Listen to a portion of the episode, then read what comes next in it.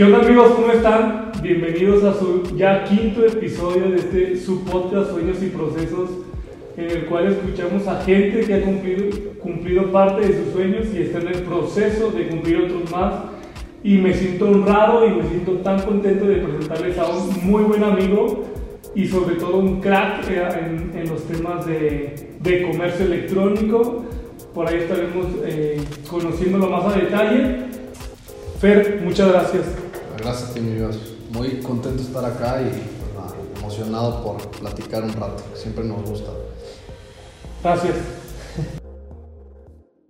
Fer, muchas gracias. No, pues gracias a ti por invitarme, querido. Es, un, es un placer tenerte por acá. Ah, pues, estoy feliz de estar aquí. Me encanta que me inviten a este tipo de cosas.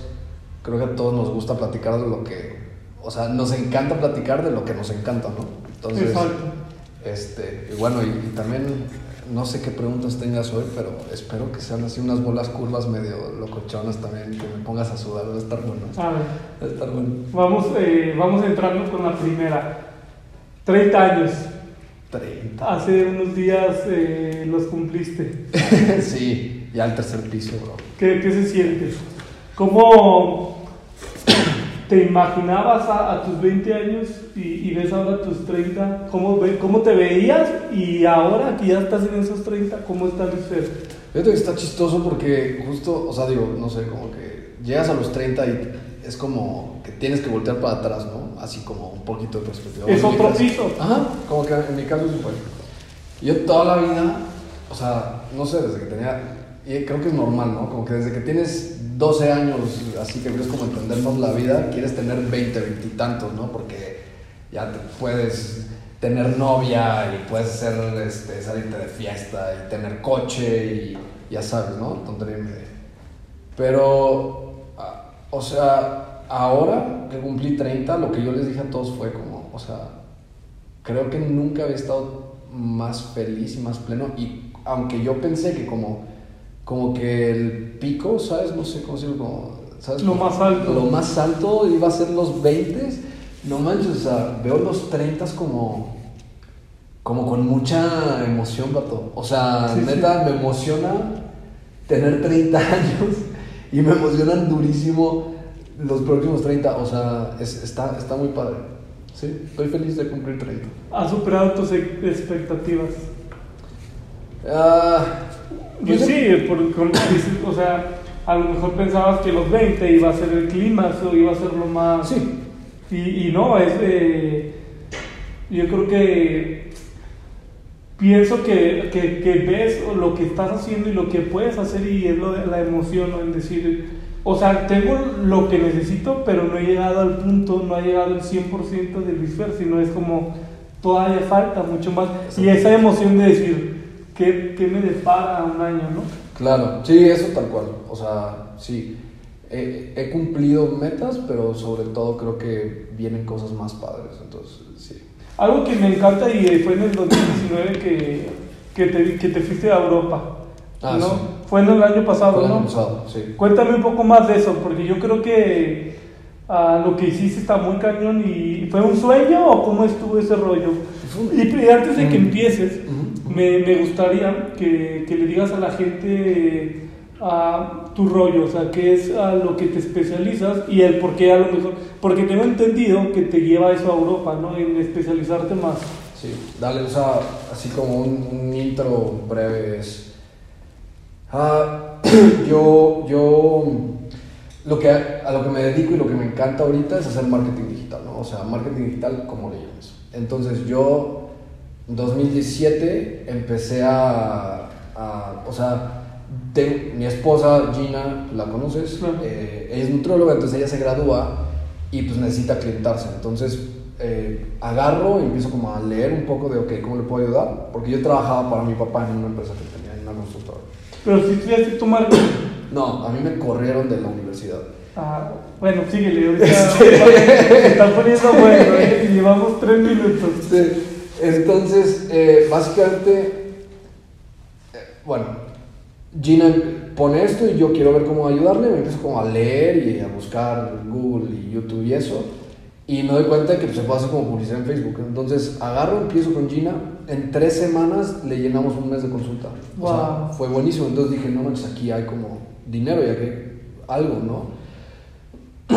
Y entonces empecé con Gina y después empecé, mi mamá puso un negocio y le dije, a ver, pues con Gina ya pude, te ayudo a ti, pum, y le ayudé a ella. Y mi mamá me recomendó con un cuate suyo, no sé, y lo agarré de cliente y así empecé y a los cuatro meses tenía 15 clientes y yo ya no podía con eso. Entonces Wow. la, la cosa está en que tuve que fundar una agencia.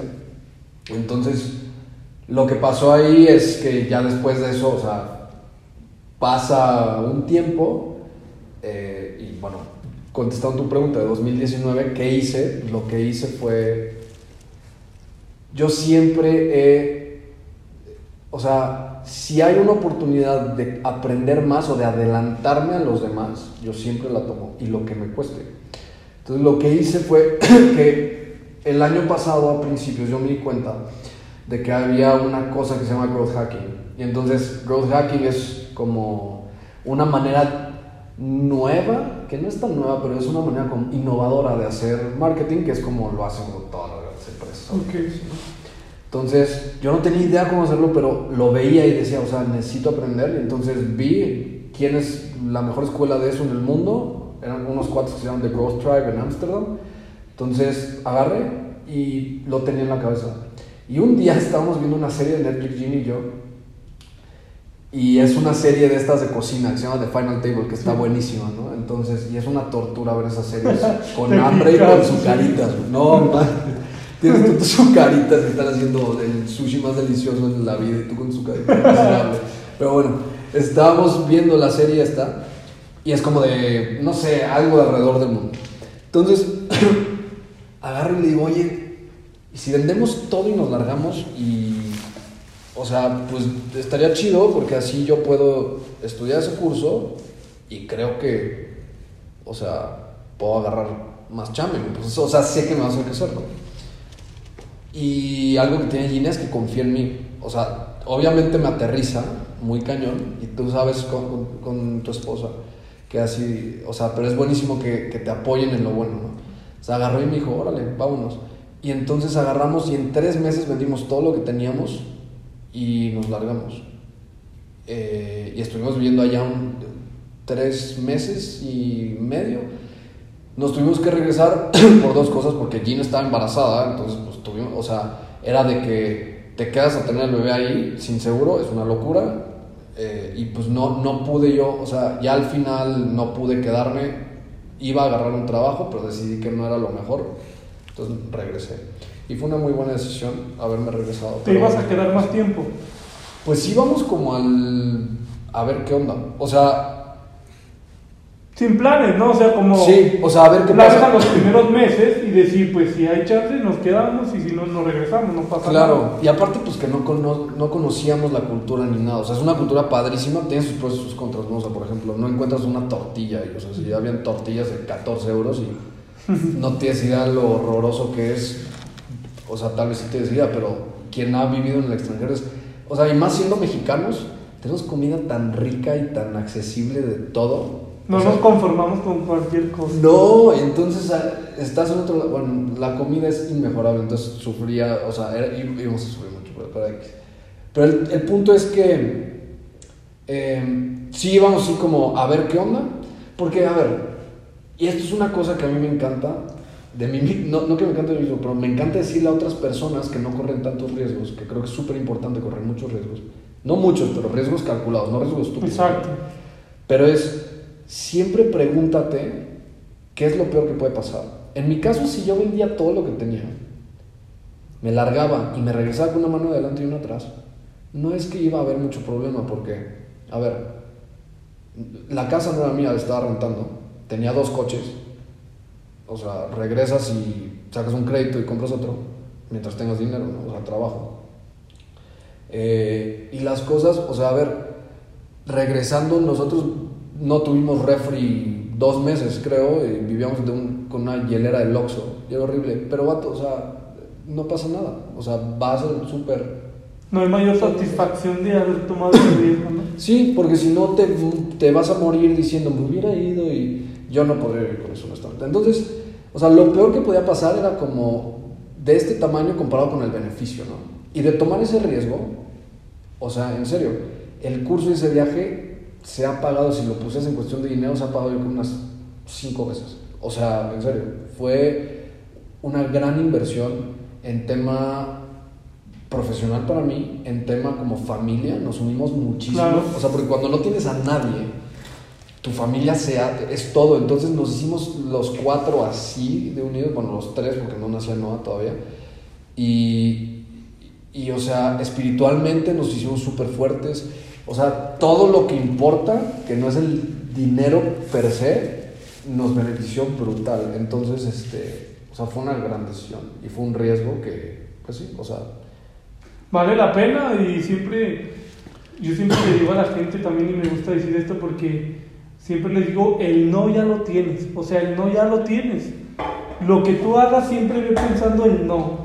En cambio, si lo intentas, puede que se convierta en un sí. Pero si vas por default diciendo, voy por un no, si se te cierra la puerta, no hay bronca, le doy para acá, no hay bronca, ¿no? Y en cambio, si, que es el error que cometemos, que a veces en el primer paso creemos que es un sí y a veces es en el paso 10, pero lo importante es estarte arriesgando y diciendo, vas, o sea, no me quedo, no me quedo porque no pude la primera vez, ¿no?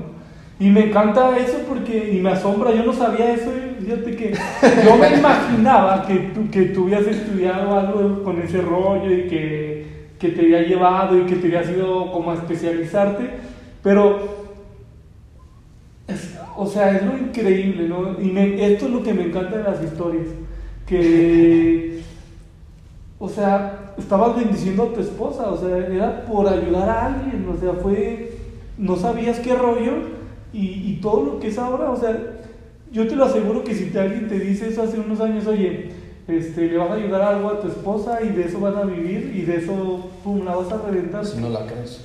O sea, No, no la pero es, pero es cuando tenemos también una actitud correcta y vamos caminando diciendo, tengo que sobresalir y tengo que ser el mejor. Y eso que decías me regresa un poco que dices que te gusta ver las oportunidades y, y ser el primero en llegar. Y el éxito es eso, es estar viendo con ojos pelones, viendo la oportunidad y llegar primero. Y quien llega primero es el que pega primero. Entonces ese es el más importante. Qué chido. Y, y- y quiero profundizar en una parte que dices te corrieron de la universidad. ¿Cómo estuve? Yo tengo algo parecido, entonces a lo mejor eh, me llama la atención porque ah, yo por- te lo cuento rápido. Yo primero estudié ah, ingeniero mecánico automotriz, prácticamente terminé toda la carrera y no me pude titular por ah, unos créditos de inglés, ¿no? Entonces para la gente y para mi propia familia fue eres un fracasado y eres y fui el mejor de mi generación en, en- en el aspecto que yo a mí me gustó en el diseño mecánico. Yo me especialicé un montón, un montón, eh, tuve cinco certificaciones, una de muy buen nivel, Wow. y, pero siempre fue así como, no me pude titular y fue así como que, de que te sirve, de y, a- y ahora me incluso doy ah, clases de posgrado ahí en esa universidad que me corrieron, ¿sí? Me encanta. me Entonces, encanta. Pero en ese momento fue así para mi familia y para todos mis amigos, era como el fracasado. Y entonces, por eso dije, uno nunca sabe y, y gracias a eso yo me voy a otra universidad, ven mis, mis papeles, me revalidan el 90%. Gracias a eso gano otros premios importantes eh, de innovación y tecnología a nivel nacional. Entonces, digo, uno nunca sabe por qué ese fracaso, digo, sin eso no hubiera podido lograr Claro, esto. claro. Pero para la gente, como no, no sigues un guion, eres un fracasado, como no sigues la línea, eh, estás mal. ¿Cómo fue contigo? Fíjate que, o sea, no, a ver, yo, yo sí fue porque me valió madres. Eh, o sea, yo cuando era más chico. ¿Qué estudiaste? ¿Sí O sea, yo estudié, sí, sí, sí, o sea, yo, yo estu- yo entré a la universidad, estudié economía. Entonces, me pasó algo que era, o sea, todas las cosas relacionadas con, no sé, políticas económicas, etcétera. O sea, eso me iba bien. No era el mejor, pero me iba bien. Y, que fue cálculo y estadística, que son básicas en economía, o sea, las troné y tomé muchas malas decisiones ahí, no llegaba a clases, pedí extraordinarios y pues los extraordinarios de estadística son impasables, o sea, idiotez así, como faltas de madurez, ¿no? Entonces, yo siempre lo que yo vi es, y, y no está bien, ¿ok? Esto no está bien, o sea, siento que, ¿cómo te digo? O sea, Pudiste cambiarlo. lo puedo haber hecho mejor, sinceramente. No era lo mío y agradezco que, que me hayan corrido, la verdad, pero, o sea, mi actitud no era la correcta en ese entonces porque, o sea, me la pasaba pisteando y esa madre. Y la verdad es que a mí me corrieron porque, pues, o sea, yo era un desmadre. O sea, yo tenía en el Salón Aguascalientes, famosos los tamarindos, eso. O sea, yo tenía crédito, o sea, tenía cuenta abierta ahí siempre, iba cuatro días a la semana, me encantaba el desmadre y todo, o sea, heavy. Entonces, o sea, fue una etapa de mi vida que fue así. Y, o sea, pero como dices, o sea, si no te, si no, o sea, aprendí muchas cosas en esa etapa de mi vida, como me di muchos topes contra la pared. Y lo que acabó pasando es que, o sea, como que lo que la gente echa de desmadre en todos sus 20, yo lo eché como de los 18 a los 22 años. Entonces lo que me pasó es que para cuando cumplí 23, yo estaba hasta el full y no le encontraba sentido a salirme los viernes con mis cuates. O sea, no te puedo decir algo. Ya estabas No, reventado. no, no, no, o sea, yo no, no le hallaba sentido porque era... Y vives, o sea, mucha gente vive así, güey, ¿no? O sea, te digo, yo lo, yo lo viví así, o sea, vives como un zombie, o sea, lunes a viernes trabajas y el viernes es como, o sea, te sientes, eh, no sé, Juan Gabriel, no sé, ¿no? O sea, Sí, de sí. que, o sea, vámonos y soy el rey del bar, soy el rey del antro, soy el rey, güey, pero todo lo vas a hacer pipí al otro día, ¿no? Ahí se me fue lana, ahí se me fue mucho cosas. Y bueno, fue parte de mi proceso entenderlo. Eh, mi papá es alcohólico, tengo un hermano también alcohólico que dejó de tomar con los 21 años también. Entonces, yo también verme en esos espejos, yo dije, no, pues no. O sea, no es algo que quiero y pues tuve que agarrar la onda. Entonces. El punto acá es que de la escuela me corren pues por mi inatención, porque por eso. Pero al mismo tiempo yo siempre dije, o sea, a ver, yo lo que veo en realidad es que es, es eso y creo que es muy importante. A la gente le importa mucho lo que piensen de ellos, ¿no? Entonces yo estaba como en el piso totalmente, porque igual, ¿no? O sea, no manches cómo te corrieron, qué decepción, no sé qué, qué vas a hacer y eso. Y dije, pues, ¿qué voy a hacer? Pues voy a aprender a hacer algo, porque no sé hacer nada. Entonces empecé a trabajar y me di cuenta de que, o sea, porque ya después volví a entrar a administración de empresas en otra universidad, Ok. que tampoco me titulé, pero ahí te va porque no me titulé. De la segunda universidad entré, terminé todo y no me titulé porque no creía que el título valiera nada.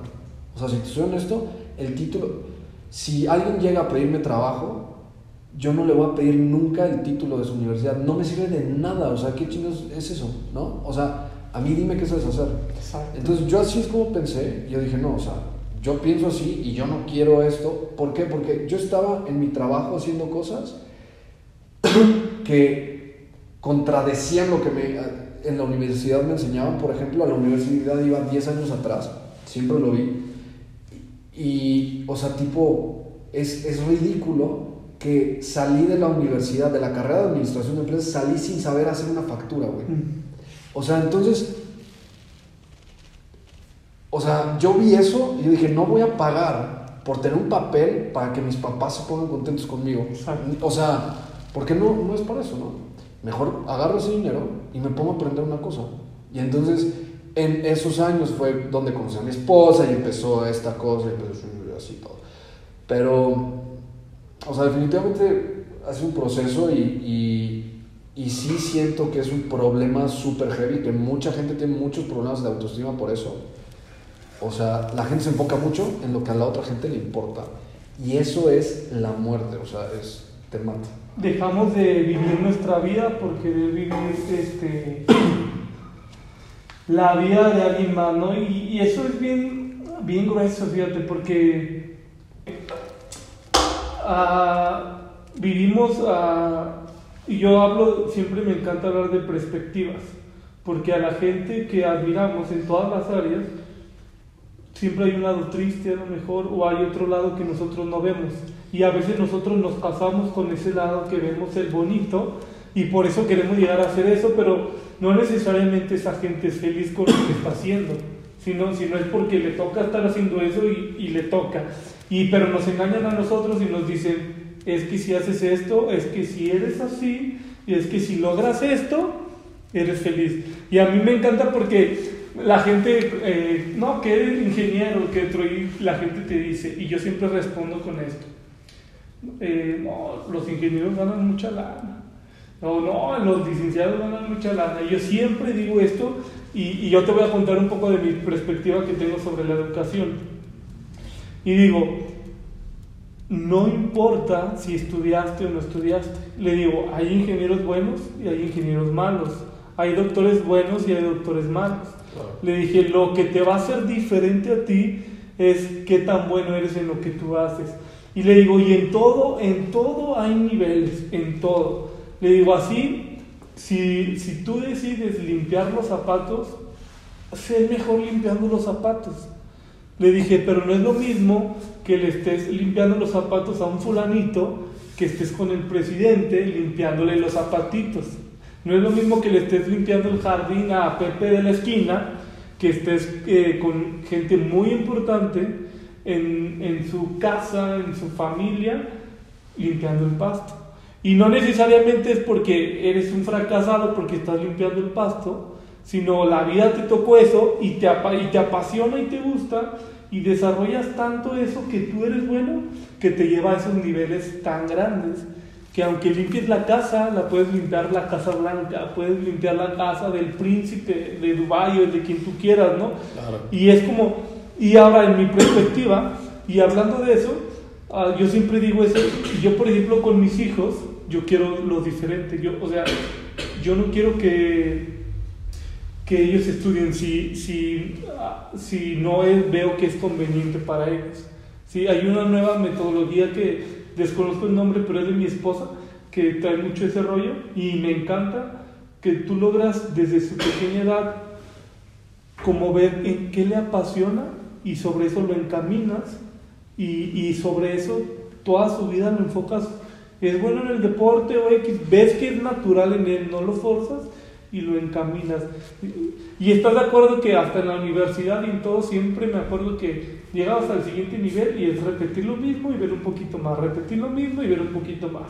Llegas a la universidad y 70 materias y solo 3 son las que debes de saber bien, 5 materias y tienes 70 materias ah, de relleno, ¿no crees? 100%. Y, y, y, eso está y eso está bien grueso y creo que tenemos que cambiarlo.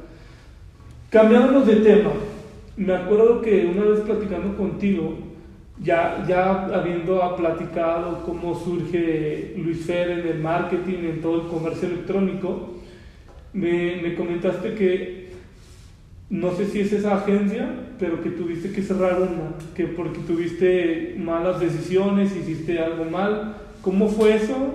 ¿Cómo fue esa temporada? Claro, cuando, cuando yo me voy, antes de irme a Europa, yo busqué, yo busqué socios porque yo quería seguir andando la empresa, pero necesitaba alguien aquí. Y aparte yo tenía ya un muy buen amigo que me ayudaba como con consultoría, entonces nos asociamos, él sí, sí, o sea, de hecho lo que pasó ya al final es, yo le acabé vendiendo la, la agencia, de hecho nos acaban de sacar un líder empresarial antesito de que yo la vendiera, nos, nos sacaron.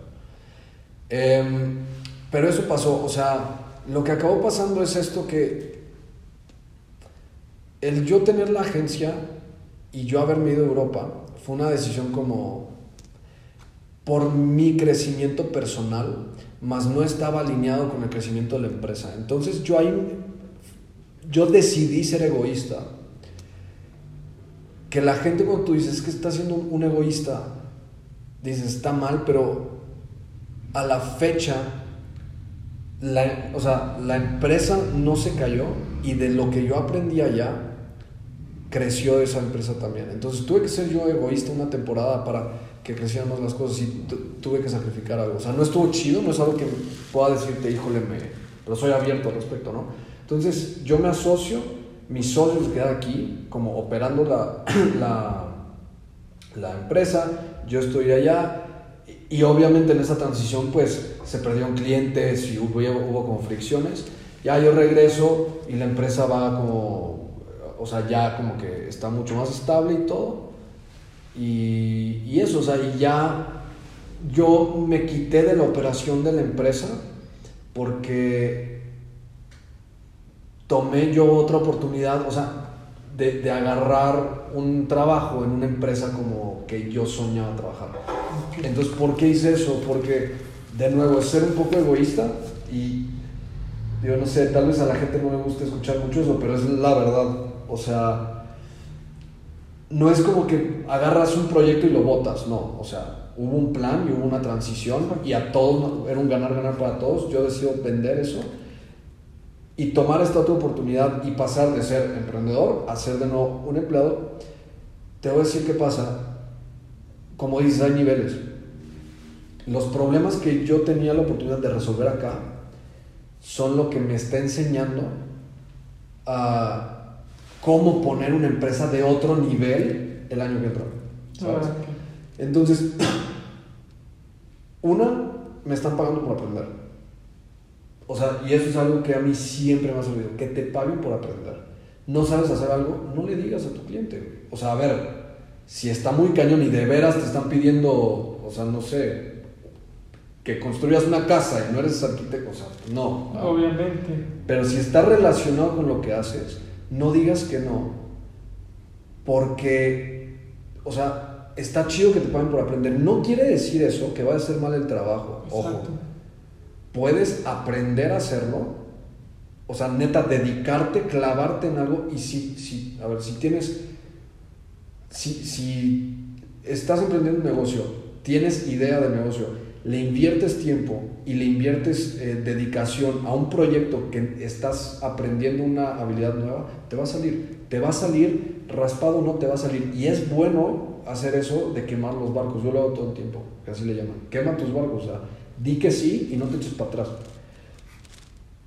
No hay opción de que es que no, comprométete con algo y vende todo y lárgate o di que sí, agarra el dinero y, y, y reinviértelo para que no haya para atrás. O sea, Exacto. porque si haces eso, o sea, no ha habido una vez que yo haga eso que no me haya salido el proyecto bien.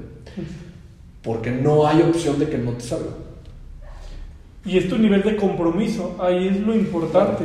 No es, eh, no es, ah, digo que sí y, y, me rindo, no es como, el no, el no, no es una opción, o sea, si pierdes o lo que tengas que hacer, pero tú tienes que dar la solución al cliente. Ahora, y, y, y eso a mí yo también estoy mucho a favor, porque a veces, y, y eso pasa en la gente, que a veces... Uh, esperamos el estar preparados o, cuando, o, o, decimos, cuando tenga esto... Nunca vas a estar listo, nunca vas a estar preparado para lo que te van a pedir jamás. Entonces, si dices que no, te estás cerrando la puerta del aprendizaje tú solo, te estás negando a ti mismo ingresos y estás negándole a una persona, a ver, es, es, es raro, no es raro, pero yo prefiero a una persona que sé que le va a poner el 300% a una persona que tal vez le ponga el 50% pero sepa hacerlo. O sea, ¿por qué? Porque el esfuerzo va y el nivel de detalle, eso influye muchísimo en el resultado final. Entonces, o sea, también creo que es como encontrar el balance, ¿no? Pero, pero le diste al clavo, o sea, no sé, tal cual. Y, y, y es por eso que a veces hay algo que que me encanta y una vez lo aprendí de, uh, tuve un desayuno con un empresario y, y, muy importante y dije yo voy a sacarle jugo en cosas que, que han pasado de mí y yo le decía, por ejemplo yo me acuerdo que esa vez yo le preguntaba que cómo, cómo crecías, uh, porque yo tenía muchas empresas y yo decía, ¿cómo pasas de una? Porque una como emprendedor a veces te absorbe mucho el tiempo o estás tú enfocado y obviamente es uh, un crecimiento y vas delegando y vas pasando a otro lado y no eres tú indispensable. Eh, entonces puede crecer todo, pero yo le decía, ¿cómo puedes crecer? Y me decía, mira, la realidad es de que yo cuando estoy vendiendo hago un cascarón, formo la empresa, obviamente busco personas o veo algo que yo sé, pero formo un cascarón y empiezo a vender y empiezo a ofrecer. Y pero mi cliente no sabe que a lo mejor no tengo dinero, que a lo mejor no tengo personal. O sea, decía, a veces yo vendía, uh, tenía una de transportes, él dijo, una vez yo vendí 100 uh, rutas y dijo, y no tenía ninguna camioneta, pero nomás le dije a mi cliente, dame 15 días para prepararme. Y en esos 15 días no era que yo me preparara internamente, sino era, me fui con todos los choferes que había en la ciudad y te necesito, eh, hazme el paro y de 6 a 9 te quiero en tal empresa y te voy a pagar tanto. La solucionaba. Y, y, y eso me encantó a mí porque dije, wow, sí es cierto. Si te esperas, y yo, yo esto le digo a los emprendedores también, porque a veces, siempre que veo que hacen esto, digo, la están regando bien y bonito. Tienen el sueño guajiro, yo voy a fundar una empresa, yo voy a hacer esto.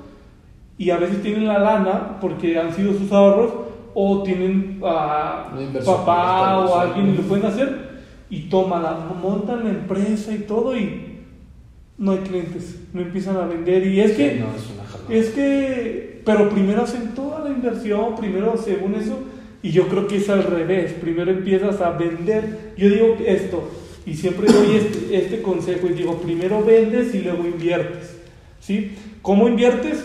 Tú con personal, con maquinaria. No sé cómo sea tu inversión. Claro, creas un equipo, haces eh, una haces procesos y todo. O sea, sí, estoy de 100% de acuerdo. O como tú lo hacías, inviertes en ti, en decir, ¿sabes qué? Voy a invertir en, en, adquirir esas nuevas herramientas que me van a llevar 100 horas, pero tengo que invertir esos 100 horas de mi tiempo para solucionar a mi cliente, porque primero le vendí y después invierto en mi autoconocimiento. ¿No crees? Y es un error que, que, se llega a cometer y bien gacho, ¿no crees? Yo estoy siempre de acuerdo, o sea, fíjate que ese, ese concepto se, se llama un, en growth hacking se llama minimum viable product, ¿no? El producto mínimo viable. Y entonces, eso es como el corazón del growth hacking, que empieza con con, o sea, como dices, con el cascarón, cabrón, no importa, pero prueba si la gente quiere tu idea. Porque en esas primeras veces que tú vayas a vender tu empresa, que tú vayas a vender tu producto, te van a decir, ah, está bueno, pero me gustaría más en rojo, güey. Ah, está bueno, pero híjole, no tienes eh, de este sabor. Oye, está bueno. Entonces, vendiendo, tú creas el producto, tú vas a nutrir tu producto y tú lo vas a moldear esta vieja escuela de hacer un plan de negocios completo, ¿sabes? Eh, y, tener todos, como dices, todos tus alfileres en su lugar y arranca, eso es, está en el pasado totalmente, porque, o sea, en la actualidad, por ejemplo, mi trabajo en marketing, tú creerías que es hacer anuncios bonitos y toda esta cosa, ¿no? Y psicología, sí, es parte de eso pero la, el, el, centro de lo que de todo el marketing y toda empresa grande exitosa ahora es, o sea, digo para contexto, yo ahora mismo tengo un presupuesto, yo manejo un presupuesto como de 250 mil dólares mensuales en anuncios de Facebook, estoy abriendo TikTok de las primeras personas, ah, somos parte de Facebook Disruptors ahora, en la empresa en la que yo estoy ahora trabajando, entonces eso quiere decir que somos del 0.2% de los anunciantes de Facebook de los que más gastan. Somos el número 16 en Estados Unidos de más que más gastan. Entonces yo tengo una parte de eso, yo administro para, o sea, yo creo todo el marketing para los clientes que ya adquirimos, son 4 millones. Entonces, esta empresa ha crecido así, no es una coincidencia, ha crecido así porque el, corazón de la empresa es experimentar. Y por ejemplo, Jeff Bezos tiene esta frase que me encanta que es, ah, el éxito de Amazon va en función a cuántos experimentos podemos ejecutar, por mes, por semana, por día, por hora. Entre más experimentes y entre... O sea, por eso es importante este concepto del cascarón y de la prueba mínima. Porque eso es un experimento. O sea, yo pongo mi empresa de vasos inoxidables. Y entonces eh, son para café y tienen, eh, no sé, son súper térmicos y whatever. Yo llego y, y lo empiezo a vender en comercio electrónico. Entonces, un experimento es, a ver, en realidad la gente lo va a comprar, ¿sí o no? Entonces pones anuncios ahí con un presupuesto chiquito. No vas a poner todo tu dinero en eso, vas, vas a ponerle mil pesos. Entonces pones eso y si ves tracción, ok, analizas y ves, ok, el anuncio que me funcionó es el que dice eh, que, que- le puedes poner las letras. Ese fue, entonces, ok, la gente quiere vasos con letras. Entonces, todos mis siguientes anuncios voy a hacer, vendo vasitos que le pones las letras. Y ahora sí le metes dos mil pesos. Y empiezas a hacer eso y empiezas a aprender y le vas a cagar. Y yo creo que hoy en día, en la cultura del emprendedurismo está como, o sea, ya todos entendieron, o muchos entendieron, que cagarla no está mal. La bronca es cagarla y no aprender. Entonces, o sea, estas pruebas mínimas y este tomar riesgos siempre es, o sea, es como la base de todo. O sea, la base de... Y en, en tu vida también, ¿no? O sea, tú lo ves, por ejemplo, a mí me pasa con mi esposa. Agarro y la vas conociendo y vas aprendiendo. Agarro, voy y, no sé, está lavando los platos y agarro y le hago la broma esta del TikTok, ¿no? Si la has visto la de Esperancita. Ah, la de, este, qué bonito limpias los platos, Esperancita, pero te faltó esto. Y yo digo, ok, voy a experimentar, si le hago esa broma, a ver cómo reacciona. Entonces agarro, veo, si se ríe, ya la hice, se la voy a hacer más seguido. Si no, no se la vuelvo a hacer, No vuelvo van a divorciar. claro. Entonces, o sea, todos son experimentitos y todo eso, pero aprende de todo, ¿no? Entonces, o sea, es una estupidez lo que dije ahorita, pero es, Es un ejemplo como un muy ejemplo. claro. Todo, es, todo se trata de probar y medir. Todo. Ah. Si no lo mides, no lo mejoras. Exacto. Tienes que, que hacerlo. Y yo creo que parte de eso es porque ah, yo siempre pienso esto, porque vivimos en una cultura que todo lo queremos rápido. Y estás de acuerdo que probar y medir te lleva tiempo. No es de que desarrolles una fórmula, no hay una fórmula exitosa, no hay una fórmula universal, sino esa empresa que tú le metes lana y, y las diferentes que más conocemos, ha sido un proceso que a lo mejor llevo seis meses en probar y medir, probar y medir. Y yo creo que parte de eso es que nos desesperamos y creemos que nuestras estrategias son muy buenas y a la primera o a la segunda o a la tercera y no pega, te frustras.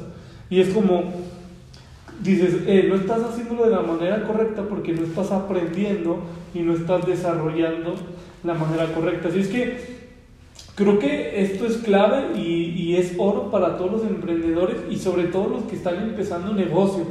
Porque yo siempre veo y me encanta que cada vez gente más emprende, pero la riegan esos a veces detalles que está bien porque es parte del crecimiento, pero digo, si, si hay una nueva cultura, una nueva inercia que pueden prepararse en ese aspecto un poquito más sin esperarse a saber todo y emprender, pero si sabes esas palabras claves, estás del otro lado, ¿no? 100%.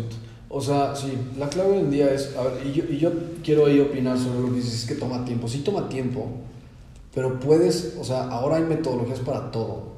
Entonces, no importa el tamaño, solo tienes que entender cómo, a ver, eh, entendiendo cómo funciona, tú puedes hacer un experimento por semana, por ejemplo, ¿no? O sea, en cualquier negocio, paleterías Juanito, paleterías Juanito podría sacar un sabor nuevo cada semana, o sea, cambiar ese sabor. Tienes 10 paletas, pero la paleta 11 siempre va a cambiar. Y si la paleta 11 vende más que la de vainilla, que es tu mm, top seller, la incluyes, entonces ya tienes 11 paletas ganadoras. Y eso, o sea, es una estupidez. Pero el, el tema aquí es siempre estar aprendiendo, siempre estar, tener hambre de aprender. Y eso solo viene, para mí, si te encanta lo que haces. Por eso es súper importante probar muchas cosas. O sea, no sé tú cuántos trabajos has tenido. Trabajos Chiquitos, grandes, informales. ¿Cuántos? Más o menos. ¿De qué, has- qué le has hecho? Así, cosas medio más locas que has hecho. Ah, no me viene a la mente ninguna. ¿No? No, dale, síguele. Mira, no, no sé. yo, por ejemplo, he sido mesero, garrotero. eh, Me he puesto a secar material plástico para inyección de moldes. Sí, sí. O sea, ¿qué pedo? Ah, he, he- he podado pasto también, he lavado carros, he, este, híjole, ¿qué más he hecho? He trabajado en compras para General Electric, he, este, o sea, he trabajado en construcción, he sido supervisor, he sido superintendente, he tenido que aprender de planos de construcción porque trabajé en, en la empresa de mi papá, he tenido que a- trabajar en despacho contable un rato. Mm. Este, o sea, he tenido como 17 chambas. Y la única forma que yo supe cuando me encontré lo del marketing que me gustaba era porque ya había probado 19 cosas. Sí. Y entonces, o sea, esto de siempre estar aprendiendo en tu vida y siempre estar probando cosas nuevas es como un- una mentalidad, ¿no? Es un músculo que tú vas a ir ejercitando. Entonces, Y en cierto modo es, humildad de nuestra parte. Sí, o sea, porque hay veces que, que primero, que a veces como regresando y haciendo énfasis en todo, siempre creemos que a veces nuestra idea es la correcta y no queremos escuchar o, o pensamos que nuestra idea es la ganadora. Entonces, hay ese celo, hay esa soberbia, si lo podemos ver de esa manera, y yo he visto fracasar a infinidad porque ellos decían que era azul y rojo y todo el mundo le decía amarillo, pero no, mi, mi, mi producto es azul y rojo. Y el claro ejemplo es como, como la Ferrari, mucho tiempo fue, y el, y el dueño decía, ¿sabes qué? Solo va a ser este, Ferrari rojas y nada más. de- y ahora hay hasta rosas, hay negras. ¿Por qué? Porque no podía casarse con esa idea, a fin de cuentas.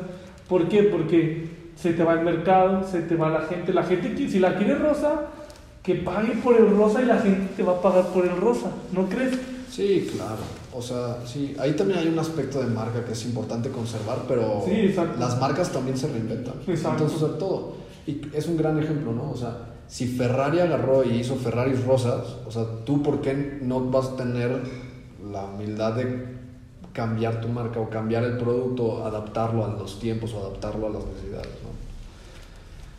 Hablando de eso y hablando de lo que hayamos dicho, ¿tú qué consejo eh, le das a esos emprendedores? Hablando de todo esto de, de probar y medir, que ahora en tu caminar en todo, porque lo que tú haces es la sangre de la empresa, de cualquier empresa, ¿por qué? En el aspecto, toda la área comercial, todo lo que es comercio, en la área que tú lo veas, Sí, es sí. la sangre de cualquier empresa. ¿Sí? La que tú me digas, porque si no vendes, Sí, no hay nada. no hay nada. Entonces, eh, puedes estar súper organizado, puedes tener la, eh, la economía suficiente por un tiempo, puedes tener todo un plan, etc. Puedes tener plan de la A a la Z, pero tarde o temprano, si las vendas, ventas no son las correctas, estás frito, ¿no crees? Entonces, en esa parte fundamental, que mucha de tu chamba, o más bien el 100% de tu chamba, va enfocada y aterriza en ventas. Sí. Porque ahí son los resultados que reflejan, ¿no? Sí, sí, sí, claro. O sea, yo, ¿qué les diría? A ver, yo habiendo tenido agencia, otros negocios y yo lo que les puedo aconsejar, decir es, a ver, y todos saben esto, es con dinero las penas son menos penas, ¿no?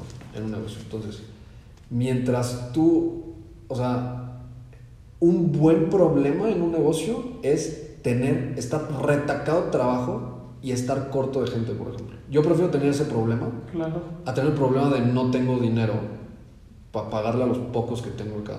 O no tengo flujo y no tengo para comer. Entonces, vende más. Y por lo general el que vende mejor el negocio al principio es el dueño. Entonces, no es como que vayas y agarres un equipo de vender. No, véndelo tú porque es tu negocio y tú lo vas a vender mejor Tú lo conoces mejor. en cuanto puedas, o sea, tú tienes que intentar, lo que a mí me ha servido es yo hacer la contabilidad del, del negocio, aprender a hacerla, este, aprender a hacer diseño gráfico, yo aprender a hacer todo, yo, yo de todas las cosas de esa agencia, yo sé hacer todo a mi nivel, ¿verdad? Porque no soy un diseñador gráfico. ¿ah? Entonces, vas, tú vas a tener todos los sombreros puestos al principio. Y es importante que tú te pongas el sombrero del contador, del administrador, del de recursos humanos, del de no sé qué, y que aprendas qué es lo que te gusta hacer y que para lo que no te gusta hacer, vayas contratando a esas personas conforme tu capacidad te lo vaya a permitir. Claro. Entonces, número uno, no dejes de vender, o sea, vende a toda costa. ¿Y cómo vender? Hay mil libros, mil videos de YouTube, mil cursos gratis, o sea, no tienes ni que pagar por eso, ¿no? Hay mil maneras de aprender cómo vender tu negocio, etc. Hay, las herramientas ahora son súper accesibles, o sea, no sé, Canva te pasa una presentación de negocios increíble, o sea, y te cuesta cero pesos, o sea, puedes ayudarte de mil herramientas. Entonces, uno, dos, cuando empiezas a tener tracción, entiende qué no quieres hacer y empieza a hacer un equipo, pero haz un equipo. Muchas personas que yo conozco cometen el error de no delegar lo suficiente. Ese es un súper error, que tú quieres ser el todólogo. Entonces tú limitas al negocio haciendo eso. Eres el propio límite. Claro, entonces, o sea, justo ahorita, mañana tengo una presentación muy importante para hacer una cobranza con un cliente grande y todo, de un freelance que tenemos. Eh, tengo un equipo de freelance que he ido armando con los años acá, ya después de la y eso. Y, o sea, ahora mismo mi querida Narita me está echando la mano con la presentación. Yo puedo estar aquí contigo haciendo esto, ¿no? Y reviso la presentación, voy con ella, pero le invierto una hora, no ocho. Ella fue, recolectó la información, la está armando toda mejor de lo que yo lo podría hacer. Claro. ármate eso. y hay formas muy accesibles de hacerlo. O sea, puedes contratar personas por hora. No tienes que pagar una nómina completa, que eso es el terror de todos los Claro. empresarios. Puedes agarrarte un diseñador gráfico por hora, puedes agarrarte un administrador por hora, puedes agarrarte un contador por hora, puedes, todo eso es por hora. Y puedes acceder a talento mucho mejor de lo que podrías que si les pagas tiempo completo. Los ¿no? tienes parados a veces toda la semana y trabajan un día y es puro, eh, puro pasivo que tienes ahí, puro gasto para... 100%. Entonces puedes empezar así. Y otra cosa es no le tengas miedo a, a regarla, a los riesgos. Siempre piensa como el peor escenario y, que, y, y ve si te puedes aventar o no. ¿no? Eh, que, te gusta, que, que, que te dediques a algo que te guste. Eh, pues si estás emprendiendo, me imagino que te gusta lo que haces. Y lo mismo que decíamos, o sea, que- o sea, te vas a caer, a lo mejor tu negocio no va a funcionar, pero nunca pares de hacer algo porque los de, por lo que los demás van a pensar de ti, ¿no? O sea, como que agarrando el resumen de lo que hemos venido diciendo. Te vaya bien o te vaya mal, van a seguir hablando. Sí, o sea, muérete, tiene una frase en inglés para eso, ¿no? Es como die by your own axe, o sea, muérete por tu propia hacha, o sea, muérete, muérete haciendo algo, o sea, algo tuyo porque nadie más lo va a hacer y si no lo haces, o sea, hay una estadística, ¿no? De esto que el 90% de los viejitos, Ah, en- sí. ajá, o sea, que les preguntan, oye, pues, ¿qué pedo? O sea, ¿qué hubieras hecho diferente? Ah, no, pues yo hubiera, o sea, nadie dice, este, hubiera querido dormir más, ¿no? O sea, todos dicen, me quedé con ganas de hacer esto. Exacto. Hubo algo que nunca hice, ¿no? Entonces, ese es como algo que no nos, que, o sea, si yo procuro ver, o sea, cuando voy a aventarme a hacer algo nuevo, es como, ¿me quedaría con las ganas si no lo hago? Y si la respuesta es sí, me quedaría con las ganas, voy y lo hago. O sea, siempre y cuando no sea... Sí, hablando de lo que regresábamos, ¿no? De, de ir de riesgos a riesgos, porque a veces también ah, hemos también, y yo, estoy con- y yo digo que si vayamos adelante, y tú adelante, pero hay decisiones que, que, que, que- que tienes que pensarlas un poco más por lo que puede ocasionar, ¿sí? Entonces, Claro. esto es algo- eh, y un claro ejemplo es, eh, como a lo mejor, si, abriendo algo muy sencillo, como que, que una chava se, se case, unos jóvenes se casen de 13, 14 años y por amor, o es como, no, es que nos amamos, sí está bien, pero también vas, tienes que comer, ¿no? Entonces a veces hay, o sea, es un, un ejemplo muy burdo, pero es como hay cosas que tienes que ver también qué va a pasar, ¿no? O sea, porque a lo mejor depende de ti, pero en lo posible, dale, arriesgate y sin estupideces. Eso es, más bien esa es la palabra correcta, ¿no? ¿No crees? Totalmente. Hablando y haciendo un lado ah, el comercio electrónico, todo como, como ha pasado, ¿cómo es un día de Lucifer? ¿Cómo es tu día? ¿Cómo es tu rutina de ah, cómo te levantas? ¿Cómo terminas el día? Yo soy súper payaso para mí. Sí. O sea, sí. Cuéntame. O sea, yo todos los días me levanto 6 de la mañana, tres días por semana hago ejercicio y los dos días por semana, o sea, hablemos lunes a viernes. Me levanto 6 de la mañana, le pego una hora al ejercicio, este, y lunes, miércoles, viernes. Jueves y martes y jueves me voy a caminar, escuchando un podcast o lo que sea, ¿no? Me voy a caminar y me veo el amanecer y lo que sea. Regreso y medito todos los días, oro todos los días, eh, porque es una parte que yo me he dado cuenta que es súper importante, o sea, mientras yo me cuide a mí mismo y me ponga yo primero al principio de mis días, lo que me eches después, como, mm, o sea, no importa, ¿no? O sea, puedes con él. Entonces, intento siempre dormir al menos 7 horas, hacer ejercicio, meditar, orar, todos los días en las mañanas, todos los días. Entonces, ya que termino esa como rutina, agarro, yo no desayuno hasta mediodía porque hago como ayuno intermitente, entonces lo único que tomo desde que me levanto hasta mediodía es café y agua o agua mineral. Y empiezo a trabajar, o sea, saco mis pendientes más importantes en la mañana, este, como, y no le contesto un mensaje a nadie, o sea, a nadie, no agarro el teléfono, no agarro ni madres hasta que yo acabo de hacer lo mío. Entonces, yo acabo de hacer lo mío y ahora sí puedo atenderte, porque lo que, lo que quieren las personas es un pedacito de tu tiempo cuando te piden algo. Y no, o sea, tú eres dueño de tu tiempo y en- depende de lo bueno que tú seas administrando tu tiempo, es que tanto vas a crecer. Entonces, me levanto, hago mi rutinita de la mañana, ataco mis problemas más intensos y ahora sí, vénganse todos, empiezo con juntas. Bloqueo todas mis juntas la mañana, termino mediodía, agarro, tengo dos niños, entonces agarro y baño a mis dos chiquillos este, y desayuno, bueno, ellos como que lonchan y yo desayuno con ellos. Eh, y después de eso agarro y le pego otra, otro rato hasta las 5 o 6 de la tarde. Termino, hay que ser papá, hay que ser esposo. Entonces, y eso es bien difícil. O sea, honestamente, cuando, o sea, yo hago home office, entonces es bien difícil, y creo que mucha gente está batallando con esto, separar la vida del trabajo cuando estás en la casa haciendo home office. Entonces, lo que hago es esté haciendo lo que esté haciendo, importante o no importante, cierro la computadora y bye. O sea, es, cuesta trabajo hacerlo, pero cuesta. Y me he dado cuenta que el 90% de las cosas no eran tan importantes ni tan urgentes. Entonces, me dedico a ser papá un par de horas, este, juego con los niños, lo que sea, eh, cenamos, acuesto, a mí me toca acostar a mi hijo el más grande, a Gina a la bebé, entonces yo acuesto al enano, le leo un cuento, lo que sea, y como nueve y media tengo una hora de ver una serie, ponerme a jugar baraja con mi esposa, lo que sea, así chido con ella.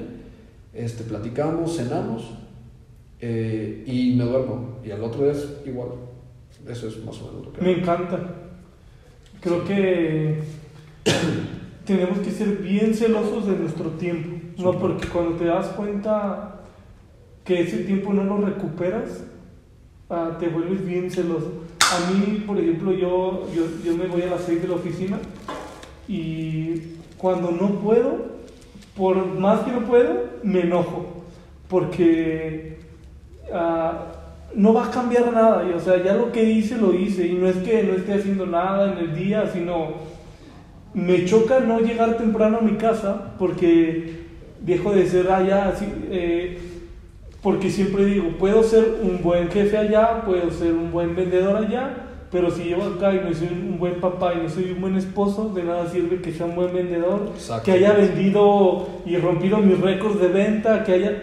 De nada sirve si llego a casa y yo disfruto estar en mi casa, me encanta, neta, que yo llego a mi casa y quiero estar en mi casa, Sí, sí, sí. quiero ver a mi esposa, quiero ver a mi bebé, y es algo que me encanta de ti porque yo veo que, que, que tienes ese balance y es súper importante porque a fin de cuentas todo lo que haces y todo lo que te esfuerzas es por ellos. 100%. Y a veces no es, ah, solo pensamos que con dar, eh, pero es dar tu tiempo, no solamente que no les falte nada, sino tener presente a ese papá, a ese esposo, es eso no, nada lo, nada, nada lo puedes recuperar después si no lo haces en el momento. Nada, o sea, tu hija de cuatro meses, ¿Sí? a Ava, a Ava le valen madres si le das leche en un biberón Avent de la última tecnología o le das leche en En un vaso. uno de 11 pesos. ¿Sí? No le importa, ella quiere tener a su papá y a su mamá cerca y sentirse amada. Eso es lo que ella quiere. Y no hay que perder la perspectiva de eso. Y es, es, ah, es por todo lo que hacemos, la familia y es el centro de todo lo que hacemos. Eh, ¿Qué le dirías a tus 30 años, retrocediendo el tiempo? ¿Qué le dirías a, ese Luis Fer de 15 años? ¿Qué cambiarías? ¿Qué le dirías y qué cambiarías? ¿O qué no cambiarías? Yo creo que no cambiaría, no cambiaría nada. O sea, si acaso cambiaría algo, malas decisiones, o sea, tema inteligencia emocional, eso. O sea, yo estaba muy enojado a esa edad con muchas cosas, entonces tal vez como de, hey, brother, bájale, ¿no? Mm. o sea, no seas tan emo o algo así, Sí, sí. ¿sabes? Entonces algo así. Pero no, fíjate que no cambiaría nada lo que he vivido porque hoy estoy contento, no estoy satisfecho, pero estoy contento y creo que se vienen cosas muy buenas, entonces, o sea, mis cagues me han hecho. A fin de cuentas, eh, lo que hemos vivido eh, forma lo que eres ahora. No es de que exactamente. a lo mejor sí, y me encanta eso porque siempre que le pregunto a la gente, siempre me dice que no, lo, no cambiaría, cambiaría nada. nada. Porque realmente sin eso no sería la persona que eres ahora. Exacto. ¿no? Y entonces es como ser fiel también y es honrar el- eh, ese pasado y agradecer porque es lo que te he hecho ahora, ¿no? Claro, es como no borres tus fotos de Metroflog. Ridícula. ¿Sabes? O sea, ahí déjalas y velas y duele verlas, pero di, ¿no? O sea, me la está pasando chido y qué ridículo fui de puberto, pero pues no pedo ahí, que se quede. A mí me ha pasado que encima, de repente me salen eh, a recuerdos del Facebook de 6, 7 años, de fotos o de frases. Sí, dices, por Dios. Sí, claro. Digo, ¿en qué momento ponen esas mensajes, no? Claro. A- hasta me acuerdo que me pasó otra vez que a uno más joven, yo duré 6 años de novio con Sara, desde los 19 años, y me acuerdo que me enojé con ella y lo publiqué en el Facebook, y así de bien, bien nerd, y lo vi de un recuerdo de hace 8 años, y de... Era una mensaje, y así de... O sea, que como si eso fuera a resolver los problemas, ¿no? Sí, Pero, pero bueno, es parte de lo, lo bueno que ahora tienes la visión de decir, eso era y ahora soy otra persona, ¿no? Y es lo importante a pesar de lo que hayas hecho.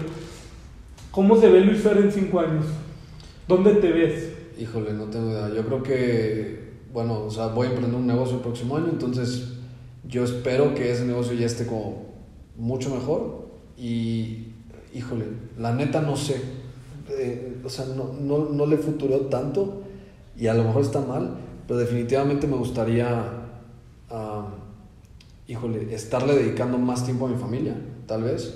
Siempre uno va a querer más dinero, siempre uno va a querer más estabilidad, pero lo que yo sí me gustaría hacer es, por medio de este negocio o cualquier cosa que yo esté haciendo, hacer como diferencia, más difer- diferencia en la vida de las personas, ¿no? O sea, porque si me preguntas, tengo mil proyectos, pero en el fondo yo sí quisiera involucrarme más como, o sea, compartiendo lo que tengo, que en poco o mucho lo que sea, este, o sea, quisiera estar en un lugar donde yo pueda ser más generoso en cinco años y me gustaría, tal vez sí, o sea, como que ser más reconocido en lo que me gusta que hago, tal vez, eh, y estar pasando más tiempo con mi familia, me gustaría mucho eso, o sea, sí. Mm, No hay nada mejor que eso. ¿Más hijos? ¿O solo ya No, ya no. Ya. ¿Suficiente? No, eso te lo dejo a ti, güey. Sí. Sí, tú vas a tener por mí, por Geras. Sí, no, no, no. Eso es suficiente para ti. Siempre digo que, que, que no, no porque otros digan que es mucho es poco, son los necesarios y los suficientes para ti. Y no te falta más ni te falta Me menos. gustaría adoptar uno. A mí me encanta eso. Me encantaría adoptar un niño o niña, lo que sea, cambiar la vida de una persona. Eso me gustaría mucho y lo hemos platicado y creo que lo vamos a hacer. Pero ahorita no es el momento. En su momento, Tal vez en cinco años pueda adoptar a alguien y me encantaría. Yo de los siete que quiero, tres son adoptados. Sí, sí, ok. O sea, tres, eh, cuatro míos y los tres adoptados quiero que sean al final porque quiero que sea decisión de mis hijos también. ¿sí? Ya, ya, ya. O sea, quiero que el cuarto que tienes ya no va a ser tuyo, va a ser de Pepita también, esos tenis también. Obviamente, él va a ser un reflejo de lo que es su papá, ¿no? Entonces, más bien me preocupo más porque yo voy a influenciar en su vida, que él, y sé que él va a tomar las decisiones correctas por tener un padre correcto, que más de lo que yo le esté imponiendo y diciendo, "Oh, tienes que ser compartido y vas a tener, pero sí quiero que sea una decisión de ellos. Está intenso.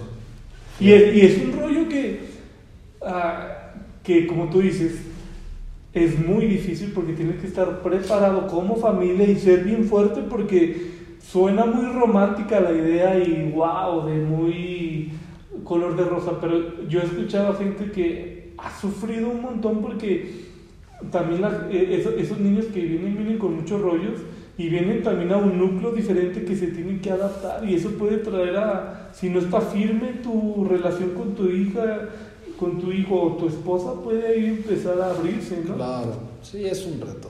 Pero está chido, por si fuera fácil todos lo harían, siempre digo eso. Claro. Si eso fuera fácil, hubiera 20 mil vatos haciendo lo mismo. ¿Qué más? Eh, una frase o, o algo que, que te ayude, que tengas como una manta que te levantas o, o que te recuerdas cuando las cosas no van como tú quieres o cuando no está sucediendo como lo habías planeado, que, que te hace decir, no hay pedo, esto sigue y algo que te recuerdes. Sí, hay. Mi papá tiene gallos de pelea, ¿no? Entonces aquí tengo uno tatuado. Aquí, aquí. Sí, sí, sí. Entonces, a mí me encantan esos animales, o sea, a ver, para todos los pro animal, no, es- me, o sea, a ver, me gusta esta característica del animal, ¿ok? Que no está tan chida, Ahí pero le dejamos. para que lo sepan, ahí les va. Cuando un gallo es buen gallo, es un gallo fino que se le llama, o sea, el gallo fino, entre más madreado y cortado y despedazado está, más coraje saca y más duro pelea. ¿ok? Entonces, un gallo fino es como más peligroso cuando más lastimoso está. Entonces, mi papá tiene mucho esto y siempre me ha dicho, cuando estamos pasando una mala racha o lo que sea, él agarra y me dice, o sea, hey, como el gallo fino, échale cosas. Cuando más intenso está todo, es cuando menos puedes Flaquear. O sea, exacto. Entonces, Wow. eso me gusta. O sea, hay que ser gallos finos, sí me dice mi papá. Y a eso, últimamente me gusta agregarle como un componente como espiritual. O sea, que es como, como Dios trabaja por medio de procesos y probablemente esté yo en medio de un proceso, pero ¿qué es? O sea, no es como de, ¿qué quieres de mí? ¿No? O sea, ¿por qué estoy así? Es, ¿qué quieres que yo aprenda de esto? Entonces, esas dos cosas, o sea, el que tú le preguntes a Dios, ¿qué es lo que quieres que yo aprenda de esto? Creo que te da gasolina para seguirle echando trancado. Cambiar el por qué para qué. Sí. Wow, me encanta. Y, y me encanta eso porque, y es por eso que, me, que, que yo me siento tan afortunado y me encanta el del podcast porque me encanta conocer estas historias, ¿sí? Me encanta porque el éxito que podemos ver en ti, en tu familia, ah, viene de acciones que tú haces, ¿sí? no por buena gente, no por buenas ideas, sino por cosas y decisiones que haces cada día para lograr ser lo que quieres ser, ¿no? Por último, Luis, eh, dile a la gente ah, dónde te puede localizar, este, qué, a qué puedes ofrecerles, eh, Ya. es toda tuya la cámara. Dale, no, pues, o sea, para tema de marketing, o sea, bueno, pueden conectar conmigo por LinkedIn, ahí eso es como lo que más checo yo. Eh, búsquenme como Luis Fernando Sánchez y seguro les aparezco. Eh, ¿Y qué otra cosa? Mm, eh, no sé, estoy por hacer un canal de YouTube, pero todavía no está, entonces no les puedo pasar ningún link. Este, Pero se va a llamar, ya sabes más o menos. No, no tengo idea de eso. Cuando, salga este capítulo, ahí Ajá, me pasas ahí, el link. ahí- ahí te paso el link. ¿va? Entonces, eso. Ya- No, ya no. TikTok ya no lo hago porque hacía cosas ridículas. Me han hecho unos vinos con Gina y no, o sea, no, me, me puso maquillaje. Creo que sí. Me divertí mucho, pero no, paré, paré TikTok. Este, entonces básicamente en LinkedIn y ahí voy a estar poniendo cosas. Eh, hace poco estuve en un podcast para una empresa que se llama Loop Returns, son de lo más grande en, en comercio electrónico, es una plataforma muy grande en Estados Unidos. Eh, son partners de Shopify creo y demás. Y hice un podcast para ellos de retention marketing. Entonces si quieren aprender un poco más de marketing, de retención, todo eso, ese podcast lo tengo en mi LinkedIn, ahí lo pueden ver. Eh, y es un gran lugar para empezar y voy a estar subiendo un poco más de contenido de eso. LinkedIn, búsquenme ahí. Sí.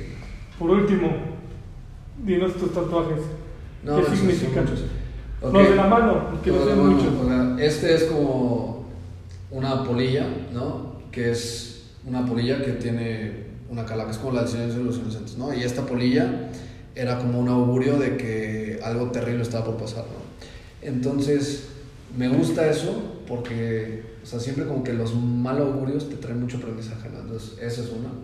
Y aparte me recuerda un poquito a mi hija, la recién nacida, porque es una mariposa, es preciosa, pero está loca. Entonces, lo- este es mi hijo Chema, porque le encantan las arañas. Rick Sánchez, el hombre más inteligente del universo.